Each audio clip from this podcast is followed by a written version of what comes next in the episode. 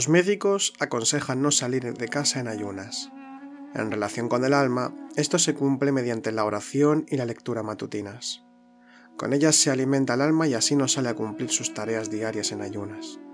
Estas palabras fueron escritas por Teófanes el Recluso, gran maestro espiritual del siglo XIX, un gran starets, un gran maestro, maestro cristiano, en las que, dirigiéndose a un adelante espiritual con la que se carteó durante bastante tiempo, le aconsejaba la práctica matutina para poder alimentar el alma y así estar en conexión con lo divino. Y es algo de lo que quiero hablar hoy, de la necesidad de nutrir al alma, la necesidad de, priorizar eh, la nutrición del alma para despertar conciencia, para unirse con lo divino y para tener una vida coherente, una vida espiritual dentro también de la mundanidad y de cómo nos dirigimos hacia esa realidad en nuestra, en nuestra vida. Ya que eh, muchas veces podemos pensar que cuesta hacer el trabajo eh, espiritual, de cómo priorizamos o de por qué nos cuesta nos trabajo, nos cuesta eh, mucho esfuerzo a veces el poder autoobservarnos, el poder meditar, el poder hacer todo aquello que nos conduce al despertar. Y tiene que ver mucho con las prioridades. Mi nombre es Álvaro González y os doy la bienvenida a Sendero a la Nada, un podcast dedicado a la espiritualidad, el autoconocimiento, las religiones comparadas, el simbolismo, el hermetismo y todos aquellos temas relacionados con el desarrollo espiritual del ser humano. Este podcast no tiene patrocinadores de ningún tipo, así que si te gusta nuestro programa puedes ayudarnos a mantenerlo colaborando con tan solo un euro con 50 al mes. Puedes hacerlo clicando en el icono de apoyar. Además, si nos apoyas tendrás acceso a contenidos exclusivos sobre temáticas espirituales que iremos publicando. Es una forma de agradeceros el apoyo que nos dais y como siempre os damos las gracias eh, por apoyarnos y acompañarnos semana tras semana, ya que es un placer para nosotros compartir este conocimiento. También recordaros que podéis encontrarnos en, YouTube como Centro Noesis, en los que publicamos vídeos, y eh, también eh, invitaros a que os suscribáis a nuestro canal de Telegram, Canal Noesis, en el que damos charlas en directo, hay club de lectura y compartimos contenido todas las semanas, y así pues podemos tener un poco más de cercanía y que podamos crear un poco más de feedback eh, entre los que nos escucháis, los que nos seguís y, nosotros. Bien, el podcast que quiero, quiero hacer hoy, eh, quiero, quiero compartir pues bueno, la, visión eh, o la, el matiz importante o la, parte importante del conocimiento que son las prioridades.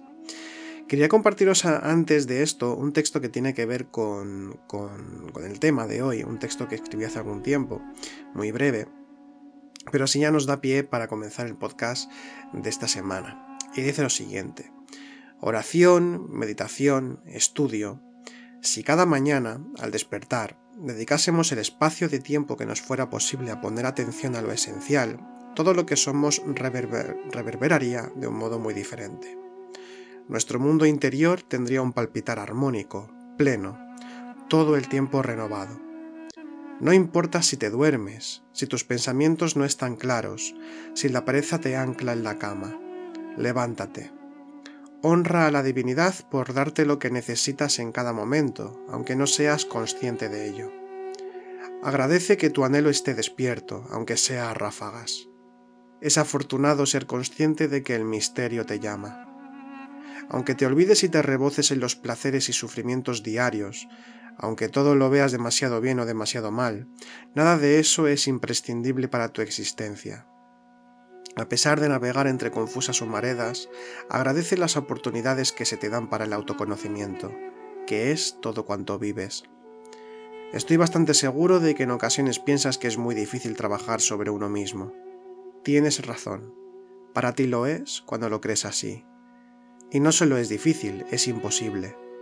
Mejor olvídate si quieres despertar, ese no es tu ámbito. Limítate a desaparecer, muere iniciáticamente, pues estás entre medio de un abrazo que no está destinado a ti, que eres humo. Si comprendes esto, te aseguro que te empequeñecerás tanto que la conciencia brotará en tu lugar. Y ahí despertar ya no es ni fácil ni difícil, ni bueno ni malo, ni siquiera olvido o recuerdo. Simplemente es. Se despierta desde el despertar. a la meta se llega partiendo desde la meta, dice la tradición. Más claro no lo puede decir. Bueno, eh, este texto, como decía que escribía hace algún tiempo, es un texto que, bueno, pues fue pensando ¿no? en, las prioridades que hacemos, en, que, aquello a lo que le damos prioridades, eh, prioridad en nuestra vida, a las actividades que consideramos más importantes de forma más consciente o inconsciente. La cuestión es que estamos acostumbrados a, mm, crear una vida eh, por la educación que hemos tenido, por la experiencia, por nuestras apetencias, eh, y hemos creado una forma de entender la vida en la que sin darnos cuenta estamos priorizando una serie de cosas sobre otras. Y esto pues crea costumbre, ¿no? Darle importancia al trabajo, a la familia, darle importancia a las amistades, darle importancia a cualquier cosa que, eh, en, la, que vamos a ocupar nuestro tiempo, en la que vamos a como bien dice la palabra, priorizar, en la, que vamos a ocuparnos de una forma eh, continua y que va a ocupar no solamente un espacio físico o un espacio temporal en el momento en el que nos ocupamos de aquello que priorizamos, sino un espacio mental, un espacio en la memoria, porque vamos a estar pendiente de aquello que, hemos eh, priorizado. Eso significa también que modula nuestra eh, percepción de la vida, porque aquello a lo que damos prioridad modela de alguna forma el modo de entender, de comprender y experimentar nuestra propia existencia. Eso significa que entonces las prioridades en nuestra vida configuran nuestro modo de existir y de entender la propia vida. Entonces, en el momento en el que nos replanteamos nuestras propias eh, prioridades, ah, ahí es cuando se va a dar eh, un cambio interior no es por lo exterior que hagamos eh, únicamente lo que va a procurar una transformación interior, en el sentido que sea, no necesariamente o únicamente espiritual, sino que cualquier concepción que tengamos de nuestra existencia, si se convierte en prioritaria, configura nuestra forma de entender la vida, pero en el, plano espiritual mucho más todavía eh, ya que implica una transformación interior radical, no únicamente una transformación de nuestro pensamiento, de nuestro paradigma interior, sino una transformación en todas las fibras de nuestro ser. Entonces, en el momento en el que, en el que nosotros empezamos a replantearnos nuestra propia existencia, en el que empezamos a autoobservarnos y vemos nuestras tendencias psicológicas más arraigadas, eh, de qué modo interactuamos con nosotros mismos, la realidad en sí misma, los demás, el entorno, lo sagrado, eh, cuando empezamos a replantearnos todo ello y vemos nuestro ego, vemos nuestras virtudes también, vemos nuestra relación con lo sagrado y cómo lo experimentamos, entonces empezamos a ver claramente nuestras propias prioridades. ¿no? Por ejemplo, con la práctica de retrospección diaria, pues vemos a qué estamos priorizando nuestra propia existencia. Y de hecho es importante, es importante hacer una revisión constante de, a, qué estamos priorizando, porque una cosa es la, nuestra propia autoimagen y, mm, lo que creemos que para nosotros es prioritario, es decir, lo que nos gusta aparentemente, y luego eh, están nuestros actos, están nuestras auténticas tendencias. Por ejemplo, podemos pensar que somos verdaderamente espirituales, pero olvidar por completo nuestra disciplina espiritual, eh, nuestra forma de experimentar, es decir, de actuar en la vida conforme a unos valores espirituales con los cuales incluso quizá nos hemos comprometido. Eh, podemos estar ahí ubicados eh, falsamente, es decir, que creemos eso, se, basa simplemente en creencias de aquello que nos gustaría ser, pero que realmente no somos. Y así de esta manera eh, creemos que estamos haciendo un camino espiritual cuando verdaderamente no lo estamos haciendo. Y esto es porque nuestra, nuestra imagen siempre es falaz, es simplemente una imagen deseosa, es, es una creencia lo que, de lo que realmente somos. Entonces, cuando, eh, cuando empezamos a trabajar internamente, empezamos a ver realmente cuáles son nuestras tendencias más inconscientes o aquello que le damos prioridad más inconscientemente. Y esto es crudo eh, generalmente, porque nos damos cuenta de que nos estábamos autoengañando. Empezamos a ver nuestra realidad psicológica y seguramente que habrá muchas cosas que no nos gusten que vemos que quizá no priorizamos lo suficiente lo espiritual, si verdaderamente lo anhelamos, una cosa es el anhelo, la tendencia hacia ello, pero luego está lo práctico, está eh, nuestro asentamiento en esa misma realidad espiritual. Una verticalización de nuestra vida implica que nuestras prioridades vayan en torno a lo espiritual y al trabajo interior. Por eso cualquier circunstancia y todavía más las peores circunstancias son las mejores para el autoconocimiento como suele decirse tradicionalmente. Entonces, eh, las prioridades, eh, más allá de la voluntad, esto es algo, una conclusión a la que llegó hace poco Ángeles y os la comparto, y ya os la compartirá ella en otro momento también. Eh, más allá de la voluntad de, de, caminar, la voluntad de trabajar interiormente, la voluntad de hacer prácticas espirituales conducentes al despertar, más allá de eso, lo primero es la prioridad, que viene a ser muy parecido a lo que es el compromiso en el camino, algo de lo que hemos hablado en varias ocasiones. Pero em, de una forma más práctica o más concreta podemos hablar de, prioridades, porque compromiso es que, el compromiso es que uno asume eh, que quiere el despertar, que anhela el despertar, que lo busca y se compromete con ello generalmente a trancas y barrancas, ¿no? Es decir, que hace lo que puede, como buenamente puede, el individuo eh, para eh, llegar a ese despertar. Entonces, eh, caerá, se equivocará, Em, a veces estará pues eh, será más consciente y esto pues se da de una forma eh, pues en cierto modo atropellada pero que es normal porque la falibilidad el fallar el caer es también un valor del ser aunque no lo parezca. No esa, aparente imperfección no es imperfección sino que simplemente eh, es un ámbito más de la conciencia en cierto modo lo que pasa es que eh, buscamos la perfección desde el principio, o esto a veces se asume de esta manera, no se asume el fallo o no se quiere fallar, porque fallar se considera como. se considera algo negativo. Eh, pero no, no lo es. La falibilidad realmente, la, la, posibilidad de fallar, siempre está presente en la naturaleza. Aunque no lo parezca, insisto, pensamos que todo es perfecto como tal, pero mm, la perfección quizá es un ámbito distinto del que podemos pensar. Eh, no, es esa noción de que todo tiene que tener un orden concreto, de que todo tiene que ser de una forma muy determinada y que no puede cambiar o no puede, pues esto, no puede haber error. Pero el error forma parte y ya se incluye dentro de cualquier camino espiritual. ¿Por qué? Porque somos imperfectos de entrada. De hecho, por ejemplo, nuestra, nuestro compromiso es un compromiso de palabra, es un compromiso que del momento en el que se asume, pues hay una voluntad genuina, pero luego se va a caer, porque seguimos teniendo ego. El asumir un compromiso espiritual, el, iniciarse en un camino espiritual, no quiere decir que de repente seamos seres despiertos, simplemente hemos asumido un compromiso, simplemente nos responsabilizamos aún más de lo que estábamos antes de nuestro camino espiritual, pero eso no significa que no vayamos a caer, que no vayamos a equivocarnos, que no vayamos a eh, cometer errores incluso cuando aparentemente parece que ya nos, los íbamos a cometer más. Entonces hay que asumir esa realidad de que aunque prioricemos, aunque nos comprometamos, vamos a seguir fallando.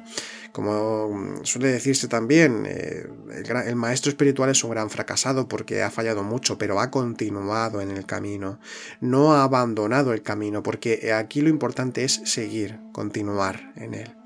Entonces, cuando hablamos de compromiso puede ser algo abstracto hasta cierto punto porque simplemente nos estamos comprometiendo con el camino espiritual, con todo lo que supone.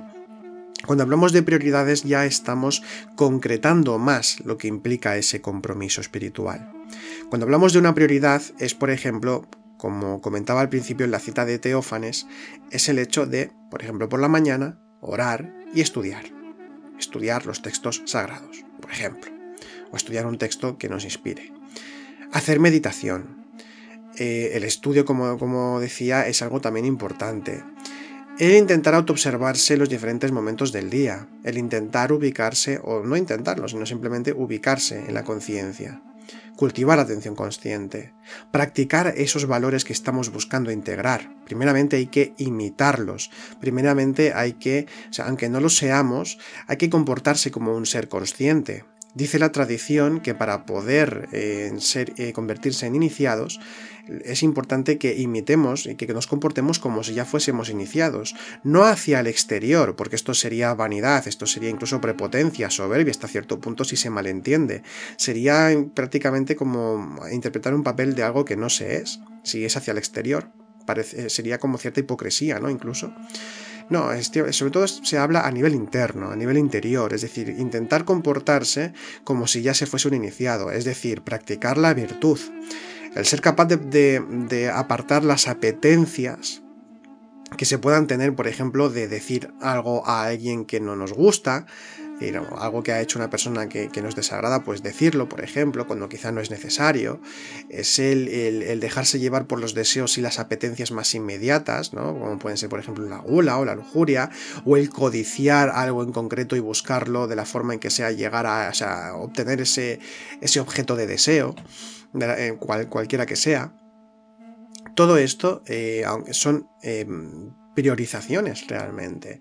Es decir, si nuestras prioridades habituales tienen que ver con nuestras tendencias psicológicas, es decir, mm, hago cualquier cosa para conseguir el objeto de mi deseo, eh, o mm, prefiero quedarme en la cama en lugar de levantarme para meditar, o intento aparentar algo que no soy en el trabajo porque así mantengo una imagen determinada ante mis compañeros y mis jefes, por ejemplo, y un sinfín de, de etcéteras eh, que podríamos eh, mencionar, pero que bueno, cada uno en su vida ya sabe lo que tiene y lo que hay. Eh, cuando nosotros vemos que esas son prioridades en nuestra vida a nivel egoico, si hemos asumido un compromiso espiritual, quiere decir que vamos a mm, reconvertir nuestras prioridades en espirituales. Y entonces la autoobservación, la virtud en el ámbito en el que sea, el frenar las pasiones, frenar los egos como, como buenamente se pueda, independientemente de que luego se falle o no, pero al menos intentar priorizar eso. Es decir, espiritualizar nuestra vida, espiritualizar nuestra mirada, ahí vamos en lo concreto priorizando lo espiritual, asumiendo un mayor compromiso espiritual. La priorización es eh, casi que se puede decir, al menos ahora como, como lo estamos estudiando, como lo estamos interpretando y, practicando, la, prioridad, la priorización es más importante que la voluntad. Porque sin prioridades, sin dirección, sin concreción, no puede haber voluntad consciente. La voluntad consciente sería algo demasiado abstracto y sería algo excesivo excesivamente azaroso eh, si no priorizamos. Es decir, yo puedo tener voluntad consciente en meditar, pero si luego no tengo prioridades en mi día a día de ser consciente y de actuar mm, dentro de la virtud o la solidaridad o, la, amabilidad incluso, la diligencia, todos estos valores del ser que estamos buscando, si no tenemos incluso conceptualmente claros cuáles son los, los trazos que queremos seguir y priorizar en nuestra vida para que sea lo más consciente posible, entonces la voluntad consciente no puede ser encauzada, no puede ser, no puede ser revitalizada, ni puede ser practicada. Entonces es importante primeramente la priorización. Así que para hacerlo de una forma un poco más esquemática, vemos que primeramente pues tenemos anhelo espiritual, tenemos búsqueda espiritual y que ya empezamos a tener un poco claro lo que queremos. Entonces, de, ese anhelo espiritual y desde algunas experiencias que se pueden tener, o el comienzo de un estudio o de adscripción a, una línea espiritual determinada, entonces a partir de ahí asumimos un compromiso espiritual, es decir, anhelamos el despertar, queremos el despertar y vamos a hacer todo aquello que nos sea posible para allegarnos a esa realidad espiritual, a esa realidad unitiva, esa dirección hacia la unidad, hacia lo divino. Entonces, en ese momento, eh, nosotros asumimos un compromiso. Pero lo dicho, el compromiso puede ser algo muy abstracto. Compromiso entonces implica priorizar eh, en nuestra existencia hacia lo divino. Y de una forma muy práctica, algunas sugerencias eh, pues pueden ser, por ejemplo, primeramente una transvaloración, es decir, el cambiar los valores que para nosotros, los pilares que, para, que definían nuestra existencia, y así podemos empezar a hacer una revisión de la propia vida. ¿Qué es realmente más importante para nosotros? ¿El llegar al éxito profesional? ¿El llegar a la felicidad? ¿El crear una familia o mantenerla? ¿Las riquezas? Bueno, el pasar la vida más o menos de una forma lo más eh, poco atropellada o poco accidentada posible, el encontrar pareja o el tenerla y seguir con ella, tener éxito profesional o mantener un trabajo, llegar a una realización material y social hasta cierto punto. ¿Qué es lo que estamos buscando? ¿Qué es lo que, lo que queríamos hasta ese momento que asumimos un compromiso espiritual? ¿Y cuán apegados estamos a, esos pilares básicos, aunque no lo parezca? Entonces, eh, esa revisión de valores, esa revisión de, los, de nuestros pilares fundamentales, eh, cuando empezamos a reflexionar sobre ellos, hay que reflexionar en base a cuánto me puede acercar o no, o cuánto me aleja, cuánto espacio interior ocupa, ocupan esas prioridades previas que ya tenía en mi camino espiritual y en mi forma de entender y percibir la existencia. Entonces, si vemos que muchos valores, incluso aquellos a los que estamos más apegados, en cierto modo nos alejan, la forma en que las consideramos, es decir, no quiere decir, por ejemplo, que un trabajo, una pareja me tenga que alejar del camino espiritual, porque esto es algo muy íntimo y personal. Una pareja o un hijo o un trabajo no, nos va a, alejar, eh, o al menos, o sea, no sé que sean casos extremos, esto sería otra historia, pero hablemos, digamos, de una vida más o menos normal o una vida que va pasando con, normalidad sin ningún sobresalto excesivamente grande. Em, una pareja o, un trabajo no, tiene por qué separarnos del, camino espiritual, eso sería un, muy mal entendimiento y sería muy vanidoso, y de hecho esto aprovecho para comentarlo, y creo que alguna vez ya lo hemos comentado, que es que lo exterior en este sentido no tiene nada que ver. no, es que lo exterior nos quite o nos dé eh, espiritualidad, somos nosotros mismos el cómo experimentamos las cosas, es decir, somos responsables de cómo percibimos y de cómo interactuamos con los demás, el entorno y lo demás. Entonces, em, primeramente es asumir la responsabilidad. Una de las cosas que, se tiene que hacer al principio del compromiso espiritual es asumir la responsabilidad de lo que uno es y de la vida que lleva, independientemente de lo que haya exteriormente. Uno, ante un insulto, reacciona de una forma a la que está acostumbrado, pero tiene la opción, tiene la opción real de poder eh, reaccionar conscientemente, de forma distinta, responder de forma distinta ante un insulto y ante cualquier circunstancia. Hay circunstancias más favorables y otras más perjudiciales para nosotros, pero eso no quita eh, de que nosotros podamos decidir conscientemente de qué manera vamos a, reaccionar. Precisamente el trabajo psicológico, el trabajo interior, eh, nos tiene que convertir de ser reaccionarios a, ser eh, conscientes, a ser coherentes ante, ante, la respuesta que se requiere en cada momento, ante la demanda consciente del instante y no ante la reacción egoica de turno entre comillas, es que convertirse dueños de nosotros mismos. Y digo entre comillas porque al fin y al cabo uno no es que sea dueño de nosotros mismos, sino que entra dentro de la corriente de lo, sagrado. Pero para entendernos mejor, pues decir que sí, que tenemos que hacernos dueños de nosotros mismos en el, en el sentido de que no es que aparezca el ego de turno y se apodere de nuestra voluntad y nuestra percepción, sino que nosotros escojamos eh, conscientemente qué hacer en cada momento. Entonces, eh, lo dicho, eh, no hay que exteriorizar, sino interiorizar. ¿De qué forma experimentamos el tener pareja, hijos, trabajo? ¿De qué forma experimentamos todo y, entendemos todo cuanto hacemos en nuestra vida. Entonces quizás nos damos cuenta de que ahí el espacio interior que ocupa la forma que tenemos de entender nuestra propia vida nos aleja, o sea, nos separa o nos acerca más a, lo espiritual. Entonces en ese momento podemos decidir el empezar a priorizar concretamente la forma en que experimentamos la pareja, el trabajo y nuestra práctica espiritual como tal en nuestra vida, qué lugar ocupa. ¿Esto qué implica? Implica, en primer lugar, renuncia. ¿A qué estamos dispuestos a renunciar y hasta qué punto? E insisto, no hablo de renuncia exterior, hablo de renuncia interior. ¿Estoy dispuesto a renunciar a mi forma de experimentar y de entender la existencia? ¿Estoy dispuesto a renunciar a mi visión del mundo si es necesario? ¿Estoy dispuesto o dispuesta a renunciar a mí mismo, a mí misma? ¿Soy capaz de hacerlo en este momento? ¿Estoy demasiado convencido de quién soy y de lo que hago? ¿Hay demasiado convencimiento en mí de lo que yo mismo soy? Cuando nos planteamos todo eso, ahí vemos nuestras prioridades más inmediatas. Y también vemos eh, en, qué, a qué nivel eh, podemos eh, o somos capaces de, poder renunciar a esa imagen y a esas prioridades que hasta ese momento posiblemente eran inconscientes, de las que apenas teníamos noticia a nivel interior.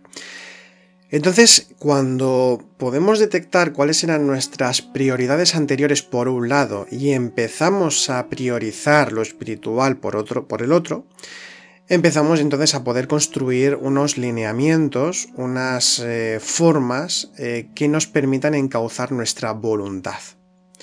Entonces, prioridades pueden ser pues, la meditación, a horas determinadas del día, es decir, crear una dinámica disciplinada eh, de cuándo hacemos meditación, oración, el estudio también, y importante también el estudio, como siempre hemos dicho, practicar eh, la autoobservación, la atención consciente, eh, ubicarnos en el recuerdo de sí, eh, tenerlo presente en nuestro día a día, no únicamente en los momentos de práctica o en esas parcelitas de, estudio o de, estar escuchando quizá una conferencia o, todo esto, ¿no?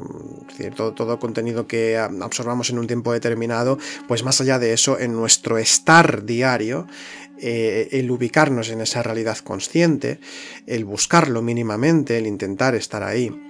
Em, esto es empezar a ubicar, o sea, tener ya unas prioridades, es decir, dónde tengo que ubicar mis prioridades, hacerlo de una forma, incluso, bueno, hacer una lista.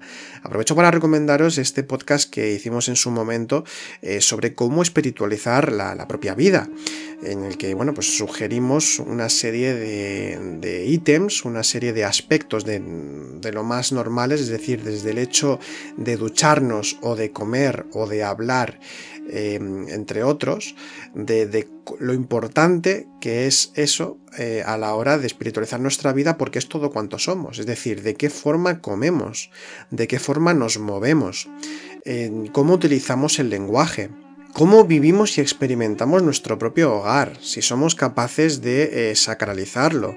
Por ejemplo, en el caso del hogar, sacralizar el hogar pues puede ser desde una decoración equilibrada, es decir, si hace falta se redecora nuestra, nuestra casa si nos es posible, y esa decoración equilibrada que nos recuerda a lo espiritual.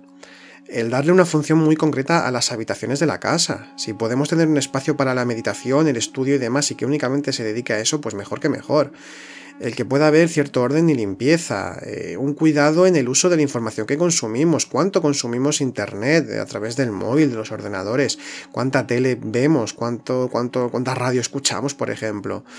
Eh, entonces, el recrear un espacio negentrópico que niegue la entropía y que, que pueda haber orden, ah, que, nos invite al orden, y esto, por ejemplo, pues sería el tener una casa lo más frugal y austera posible, eh, en el sentido de que, de que, cuántos objetos tenemos o, cuántos objetos, ah, bueno, cuánto que, vemos en nuestra propia casa, cuánto, cuánta información consumimos cada vez que miramos a una pared o a una habitación determinada, por ejemplo. Eh, igual que, bueno, mm, sucede lo mismo con la forma en que comemos, de qué, manera comemos, qué estamos haciendo cuando comemos, somos conscientes o no, o la forma en que preparamos los alimentos, somos conscientes, bendecimos incluso la comida, no es que la bendigamos nosotros, sino que eh, nosotros de qué forma eh, tratamos a la comida misma. ¿Somos agradecidos por los alimentos que tenemos cada día? ¿Somos conscientes mientras comemos? ¿De qué forma hablamos, ¿no? como comentaba antes? ¿De qué forma utilizamos la palabra? ¿Hay verborrea en nosotros? ¿Hablamos de más? ¿Hablamos de menos? Em, ¿Cómo utilizamos el lenguaje? ¿De qué forma nos dirigimos a los demás? Hay un texto que dice lo siguiente sobre el lenguaje. Y dice, dice así, muy brevemente, eh, que eh, en mi ignorancia escogida he comprendido algo, que mi habla ha de ser un servicio para los demás, que cada palabra, escrita o pronunciada, sea un bálsamo que calma el corazón y mueva al alma hacia el misterio. Soy un mal imitador de la virtud, pero aún así creo que todos deberíamos hacer de la palabra un reflejo de lo impronunciable. Con este tipo de consideraciones priorizamos el modo en que hablamos y nos dirigimos a los demás. Recordemos que el habla es la forma en que interactuamos con el resto de los seres humanos, que estoy diciendo una obviedad que decirla es casi absurdo, pero quiero decir que tiene una importancia capital en la forma en cómo nos relacionamos con los demás y también la gestualidad. Y, e insisto, no es que tengamos que eh, crear unas formas falsas o hipócritas para gustar o para parecer que somos una cosa que no somos, sino intentar practicar e imitar la virtud, porque luego nos convertiremos en virtuosos.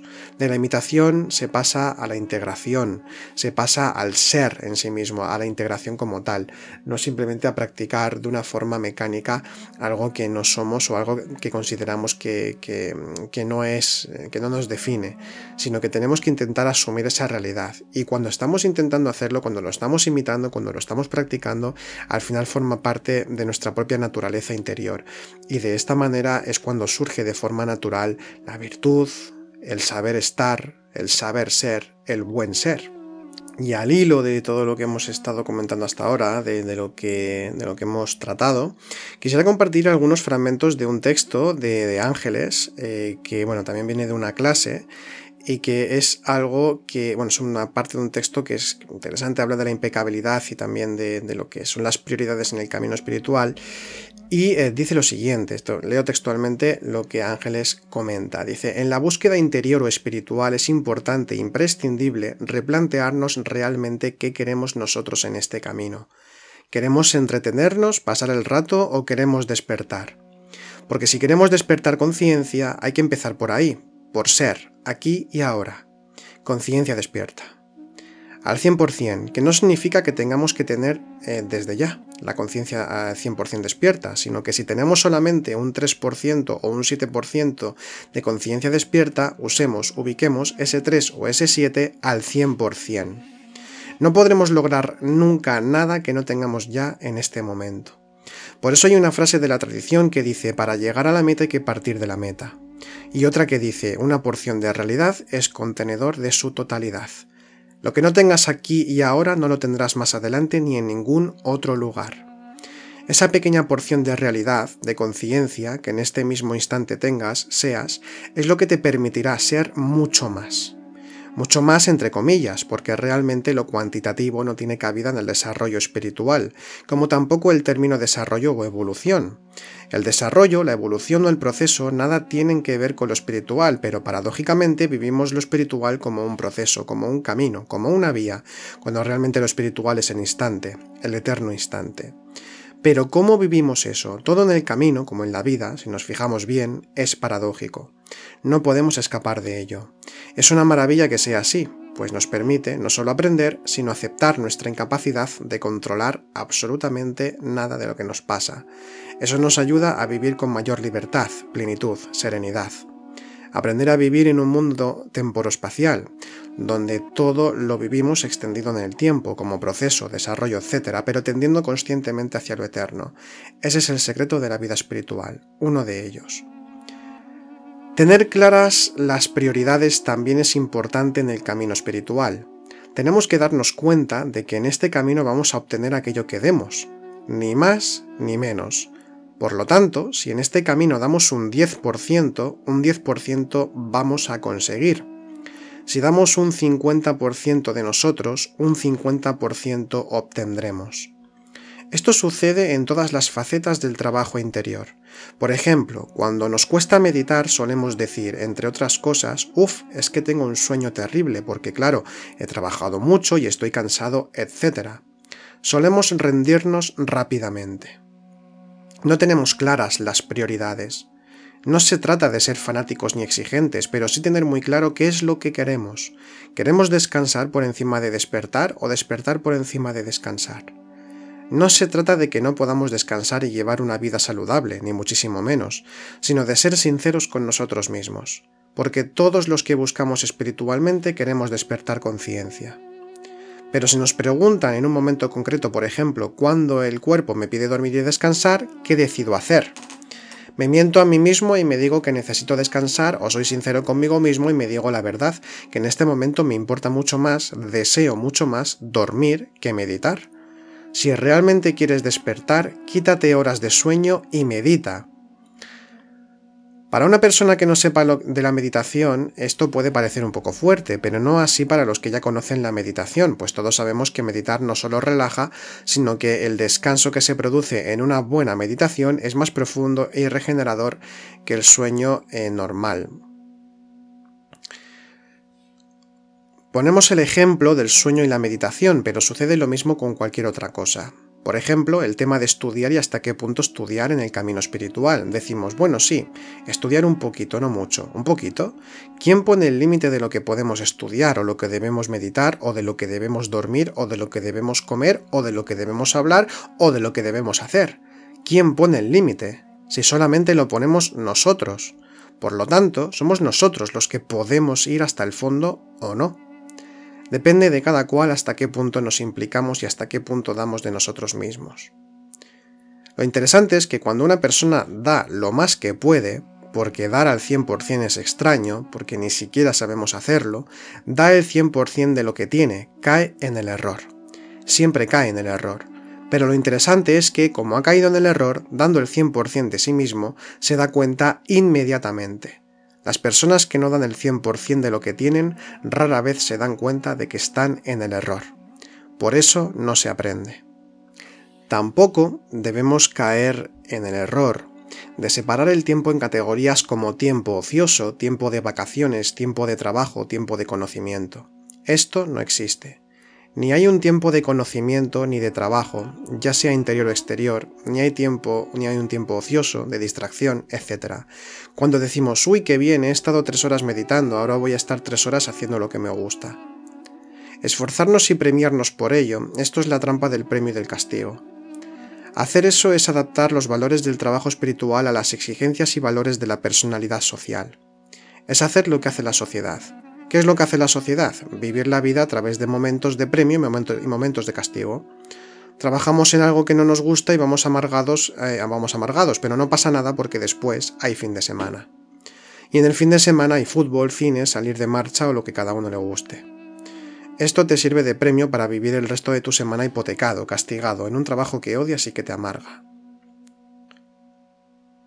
¿Y cómo se acaba haciendo eso? Se acaba viviendo solamente para el fin de semana, pero esto implica que no vives durante la semana tu trabajo de forma atenta, plena ni consciente.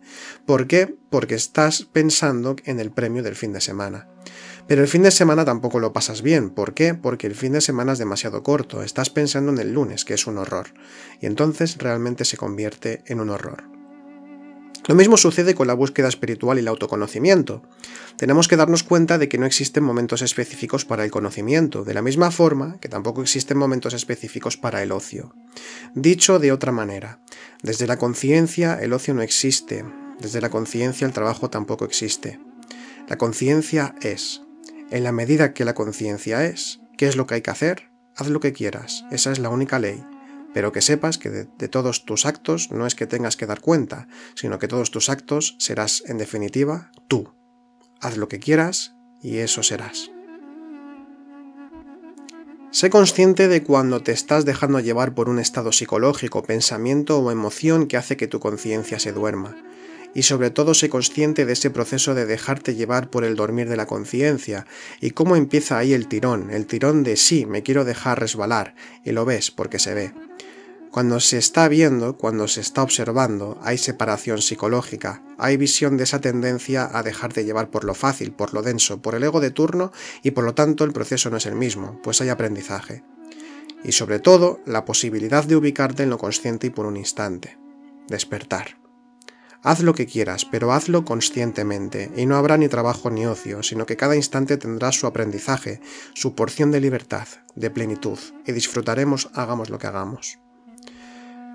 Vemos aquí claramente con este texto que bueno, barro para casa, pero me parece excelente como, como, lo explica Ángeles todo esto, aunque sinceramente no recuerdo ahora si esto fue una transcripción de una clase o un texto que ya más o menos preparó o ambas cosas, la verdad, ahora mismo no me acuerdo. Pero la cuestión es que lo que comenta, pues esto es, hace pues más eh, hincapié en el tema de las prioridades y desde dónde estamos haciendo las cosas, que no se trata de parcializar el ocio o, o parcelar cualquier actividad en nuestra vida, sino de que todo es espíritu si así nosotros lo escogemos y lo priorizamos de ese modo. Así que bueno, este podcast ha sido un poco más cortito de lo habitual, pero espero que os haya eh, sido de utilidad, que os haya gustado eh, y que ayude a reflexionar un poco sobre cuáles son nuestras prioridades, porque en las prioridades es donde vamos a ver realmente nuestro compromiso espiritual y de qué forma entendemos y practicamos pues la espiritualidad en sí misma. Decir también, que esto lo comenta Ángeles muy claramente, que hay que darlo todo. En el compromiso espiritual, igual que en un compromiso matrimonial o en un compromiso de cualquier tipo, no, se, no es un compromiso a sino que hay que entregarse total y absolutamente.